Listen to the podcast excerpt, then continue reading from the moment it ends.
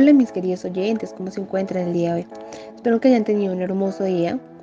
A continuación les presentaré mi podcast donde hablaremos sobre los míos y nuestras vidas.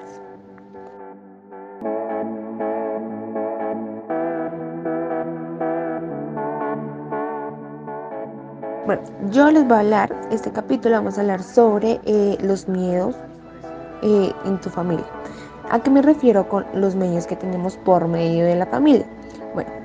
Todos pues tenemos miedo de algún de que algún día pues algún familiar eh, fallezca o le pase algo grave que pues sería uno de los ejemplos. Otro ejemplo es de ser criticado por tu propia familia, que pues en algunos de los casos eh, son, o sea, como que las críticas de la familia son más afectadas que fuera de este entorno. Otro es de que tu familia eh, hayan personas que como que malinterpreten las cosas que tú vayas a decir y formen un problema eh, por todo lo que tú dices.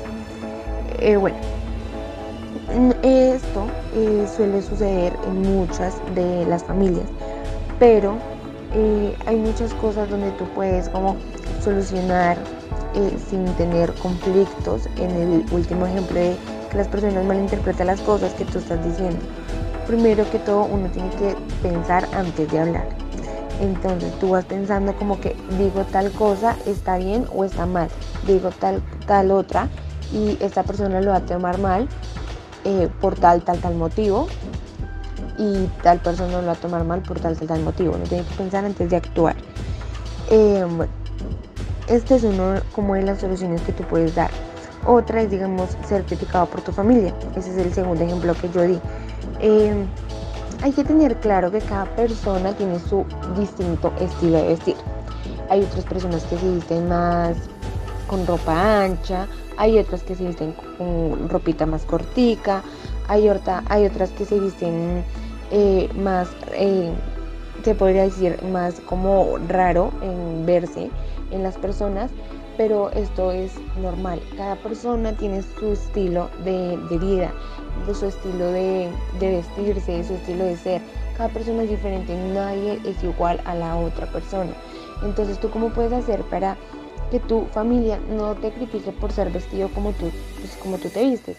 Tú lo único que vas a hacer es hablar con tu familia, sentarse en hablar, tener un diálogo sin peleas, sin reclamos, sin nada sentarse en hablar como personas civilizadas y hablar sobre, me gusta este estilo de, vestir, es mi estilo, me gusta, ustedes tienen otro estilo de vestir, que ejemplo, la mamá se viste con ropa ancha.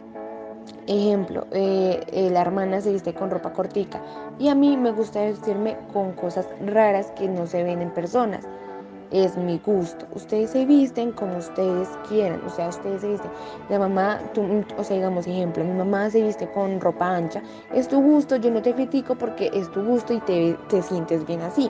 A mi hermano no la critico porque se viste con ropa cortica, se siente cómoda.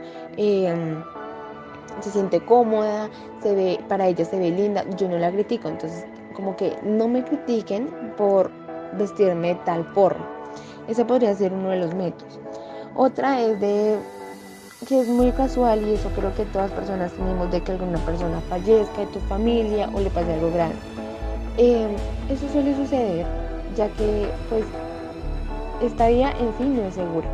Tú sales de la casa y tú no sabes si vuelves, si te, si te va a pasar algo o si vuelves con vida o y vuelves bien. Uno nunca sabe, tú sales con la mano de Dios y listo. Estos miedos suelen pasar, como lo dije anteriormente, pero tú tienes que tener claro de que no todo en la vida dura. Entonces las personas obviamente tienen su ciclo en tu vida, eh, las personas así como las plantas, eh, eh, así como las personas, digamos, nacen, reproducen y mueren, ¿sí? Así pasa lo mismo porque son personas con tu familia. Ellos nacen, crecen, te educan, te inculcan muchas cosas buenas, tanto buenas tanto como malas, pero también llega algún momento donde las personas, donde las personas, o bueno, no las personas, como que el destino dice esta persona ya no va a vivir más, ya no, no, no sigue más, ahí llegó el ciclo.